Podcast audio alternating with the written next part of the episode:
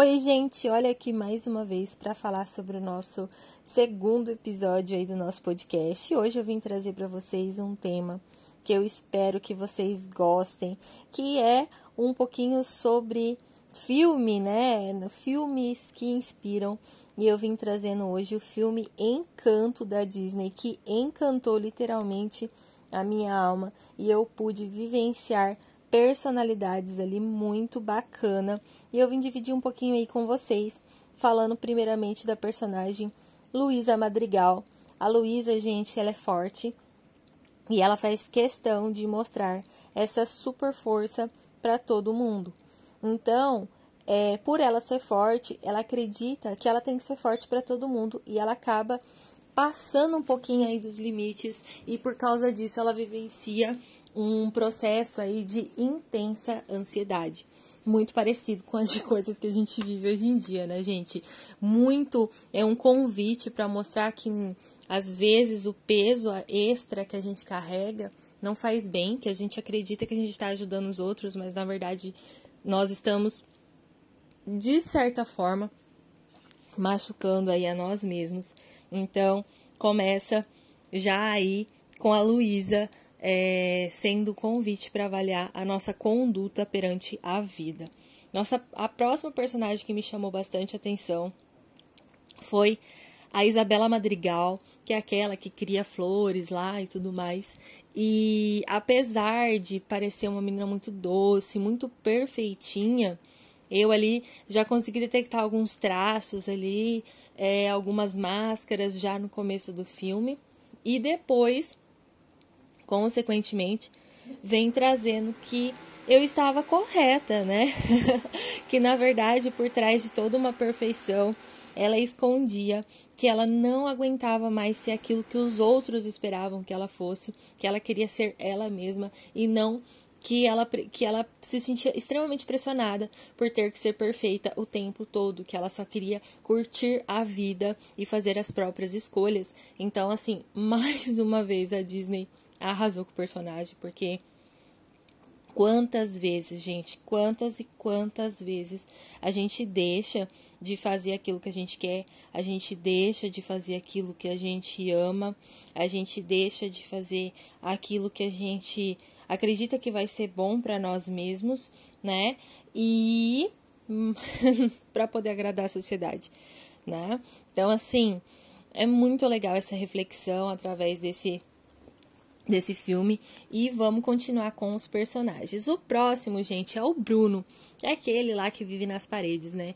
E achei fantástico a analogia do comparativo dele com a verdade, porque assim ninguém quer escutar a verdade, então todo mundo acaba excluindo a verdade da vida, todo mundo prefere fingir que ela não existe do que realmente se ver olhando para ela, então todo mundo afasta a verdade de si mesma. E, gente, nem vou falar que mais uma vez eu fiquei impressionada com o personagem, né? O próximo é a Peppa, né? Que é a, a Peppa Madrigal, que é a personagem que ela. Ela. Ela, o dom dela são é visualizado pelo tempo, né? Pela tempestade. E, e ela acredita que o sol tem que estar maravilhoso o tempo todo. Ela, ela, ela se esforça muito para que as emoções ruins não sejam transparecidas através daquela nuvem que ela carrega, né?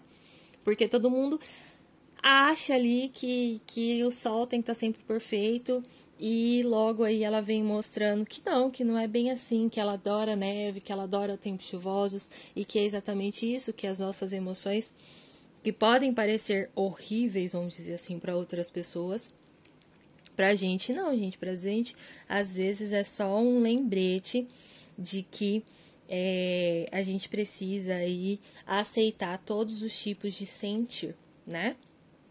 E aí a gente vem falando um pouquinho da Julieta Madrigal. A Julieta é a mãe, né, da Maribel.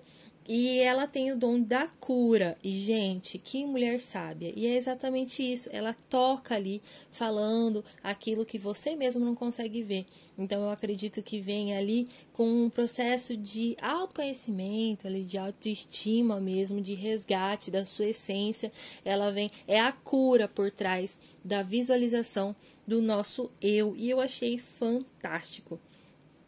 O nosso próximo personagem, um personagem um pouquinho contraditório, é a abuela, né? Que é a avó, que parece aí uma personagem de muito peso e é, gente, um peso real de cobrança. E eu fiz uma analogia muito muito forte comparando ela com a sociedade em si, gente. Na minha opinião, ela é a sociedade que às vezes cobra da gente perfeição a qualquer custo, sem saber se a gente está feliz, se a gente está triste, se a gente vai sorrir no final do dia ou se a gente vai chorar, mas que cobra que sejamos extremamente perfeitos, esquecendo da nossa essência. Então, mais um personagem ali muito bacana. E a gente fecha aí esse ciclo de personagens que mexeram muito comigo com a própria Maribel que eu vejo ela como processo real do autoconhecimento, que não é fácil, que às vezes você precisa derrubar as muralhas, você precisa derrubar aquele muro, aquela casa que você construiu para poder construir edificações mais sólidas, que ela literalmente fala, gente, vamos tirar o rótulo, vamos olhar para nós mesmos. Quem somos nós sem os rótulos que nós criamos? E essa esse convite é um convite, é um convite não é fácil e ela passa ali por muitas situações para ela aceitar tudo que ela está vivenciando. E o autoconhecimento, gente, é exatamente isso. Não é fácil derrubar a sua a casa que você já construiu para construir uma nova. Mas extremamente necessária, porque a gente só consegue construir uma casa forte com boas edificações. Então, durante o processo de autoconhecimento, às vezes a gente precisa pôr tudo para o chão para só então se reerguer.